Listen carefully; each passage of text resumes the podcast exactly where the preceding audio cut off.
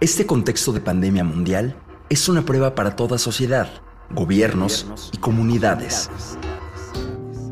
Pues el respeto de todos los derechos humanos, económicos, sociales, civiles y políticos es indispensable para el éxito de la respuesta de salud pública.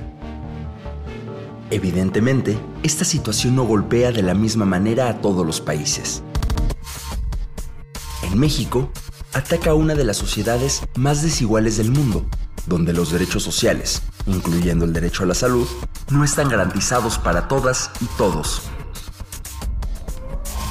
En medio del contexto de la pandemia del COVID-19, podemos pensar que lo que estamos viviendo no tiene ninguna relación con otras crisis que el país atraviesa, como la inseguridad o la de desapariciones que vivimos desde hace años. Sin embargo, en esta emergencia sanitaria se vuelve relevante voltear a ver lo que las familias de las personas desaparecidas denuncian, ya que hay acciones que les impactan directamente.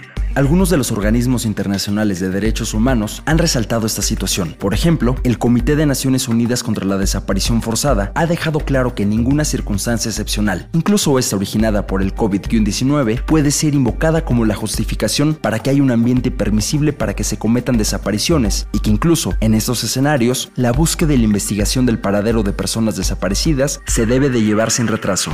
Como muchos aspectos de la operación en las instituciones durante esta pandemia, las decisiones no pueden ser categóricas y las acciones de acceso a la justicia se ven impactadas por la emergencia sanitaria y deben de evaluarse desde la priorización y buscando alternativas que compensen de alguna forma las restricciones que se dan por la emergencia, como lo ha advertido la Oficina del Alto Comisionado para los Derechos Humanos en México. El relator especial sobre la independencia de jueces y abogados ha expresado recientemente que se deben de racionalizar los servicios que prestan los sistemas de justicia, priorizando aquellos asuntos orientados a proteger derechos y garantizando la seguridad de aquellos que trabajan en el sector, buscando generar esquemas innovadores sin que se afecte el debido proceso.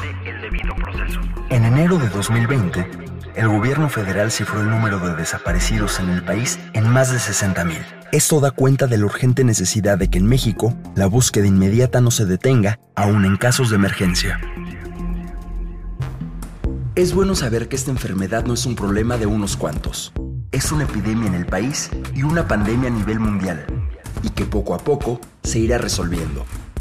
Por eso, vale la pena reflexionar en torno a ella y al enfrentarla, siempre poner al frente a las personas más vulnerables, siempre pensando en el bien común.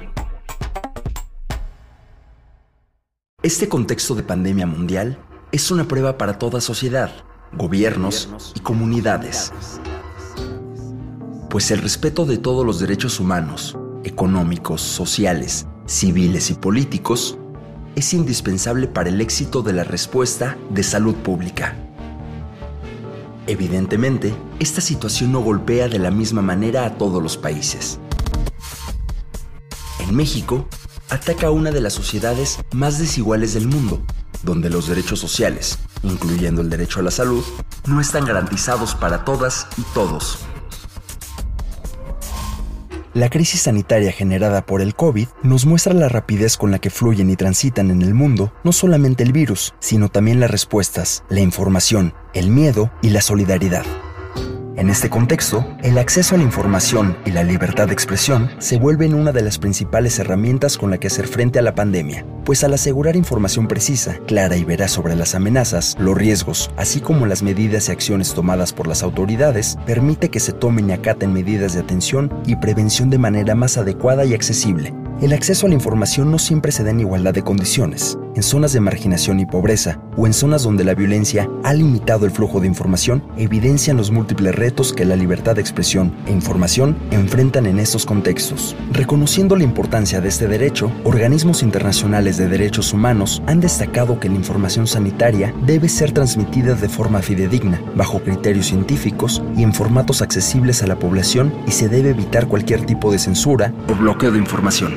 Además, los gobiernos deben hacer un esfuerzo mayor para proteger a las personas periodistas, así como defensoras de derechos humanos, y permitirles realizar su labor libremente y evitar riesgos asociados a su labor. Sin duda, Internet y los medios digitales hoy en día juegan un papel indispensable. Sin embargo, frente a ellos debe asegurarse que se limiten los riesgos en ese uso, asociados por ejemplo a la vulneración que implican a la privacidad, los discursos de odio o el uso excesivo de herramientas de vigilancia, las cuales deben ser limitadas tanto en tiempo como en propósito, y proteger el derecho a la privacidad y no discriminación. Además, se debe evitar el bloqueo en el acceso a Internet y considerar el acceso limitado que muchas comunidades y personas en el país tienen de este servicio, generando acciones positivas para reducir la brecha digital.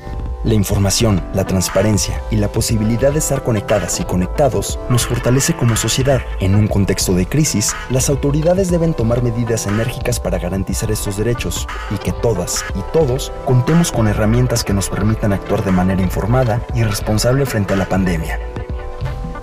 Es bueno saber que esta enfermedad no es un problema de unos cuantos. Es una epidemia en el país y una pandemia a nivel mundial, y que poco a poco se irá resolviendo. Por eso, vale la pena reflexionar en torno a ella y al enfrentarla, siempre poner al frente a las personas más vulnerables, siempre pensando en el bien común.